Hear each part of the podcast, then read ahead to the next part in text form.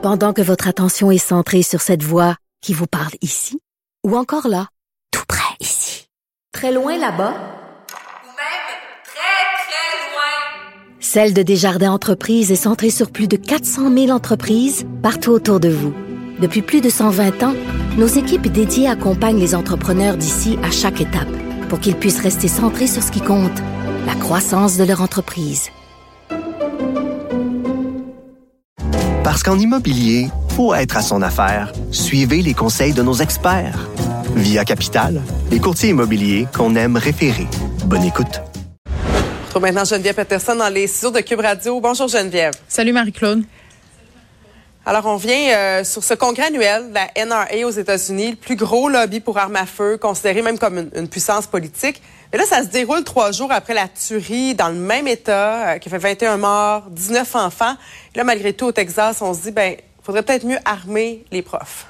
On se dit toutes sortes d'affaires, euh, puis l'éléphant dans la pièce, c'est toujours les armes en tant que telles. On se donne toutes sortes de raisons. Là, tantôt, j'entendais une républicaine euh, dire, euh, puis cette vidéo-là circule beaucoup, là, que bon, euh, suite aux attentats du 11 septembre, on n'a pas interdit les avions, donc sous texte, c'est pas parce a des gens qui commettent des massacres avec des armes de guerre qu'on devrait les interdire. Mais par rapport à ce congrès-là de la NRA, on dit timing is everything. Là, là euh, on dirait qu'au niveau du timing, on peut pas faire pire. On peut pas faire pire. Écoute. Ça fait quand même euh, depuis le début de la pandémie que ce congrès-là avait pas eu lieu. Je pense que ça fait quelque chose comme trois ans que ces militants-là ne se sont pas réunis. On aurait pu se garder hein, une petite gêne euh, une année de plus, ne serait-ce que par respect pour les victimes. Et qui est l'invité d'honneur euh, de ce congrès-là? C'est l'ex-président américain Donald Trump, euh, qui en est pas une contradiction près, là, donc il sera présent.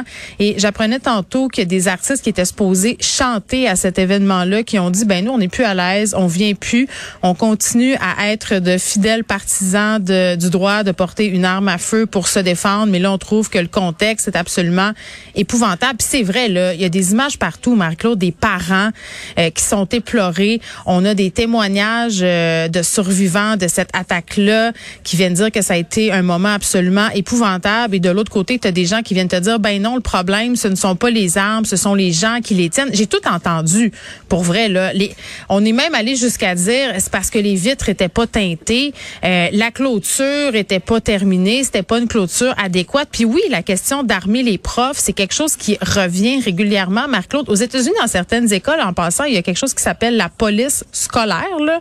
Il y a des policiers qui sont dans les écoles pour s'assurer de la sécurité des étudiants. Donc, c'est ça. Je, je, le répète tout le temps. C'est un peu ça que tout le monde répète aussi. C'est l'éléphant blanc dans la pièce, la question de l'interdiction et de l'accessibilité aux armes à feu.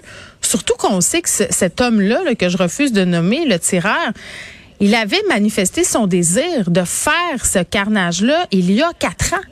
Tu sais, il a été amené par les autorités il y a quatre ans parce qu'il a dit que le jour de ses 18 ans, c'est ça qu'il s'en allait pour faire. Et qu'est-ce qu'il a fait le jour de ses 18 ans? Marc-Claude, il est allé s'acheter deux fusils d'assaut, deux fusils de guerre et il a mis son plan à exécution. Tu sais, où est-ce qu'on a manqué? Pourquoi ce jeune homme-là est en liberté? Puis s'il y avait eu ce contrôle universel des armes à feu où on vérifie les antécédents psychiatriques et judiciaires, ben des petits drapeaux rouges auraient été levés là, cette journée-là quand il s'est pointé dans le magasin pour acheter ces armes-là et des munitions, ouais. 400 en toute légalité.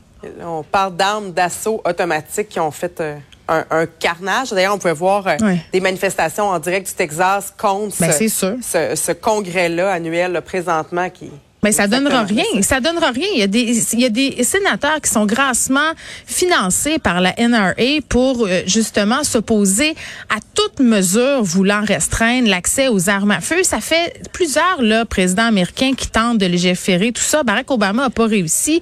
On se rappelle que Joe Biden à l'époque était vice-président des États-Unis. C'est la, c'est une patate chaude aux États-Unis. C'est pas dur. Il y en a beaucoup. Là. La question de l'immigration, les armes à feu, ce sont deux patates chaudes avec lesquelles les présidents se débattent depuis très très longtemps. Et ce qui est dommage à dire, c'est que c'est pas parti pour changer.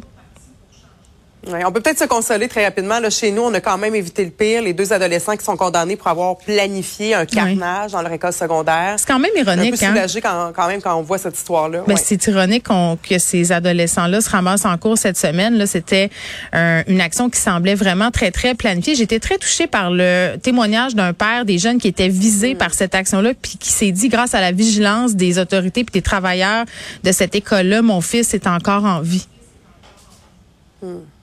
Ouais. Merci beaucoup, Geneviève. Merci, Marie-Claude.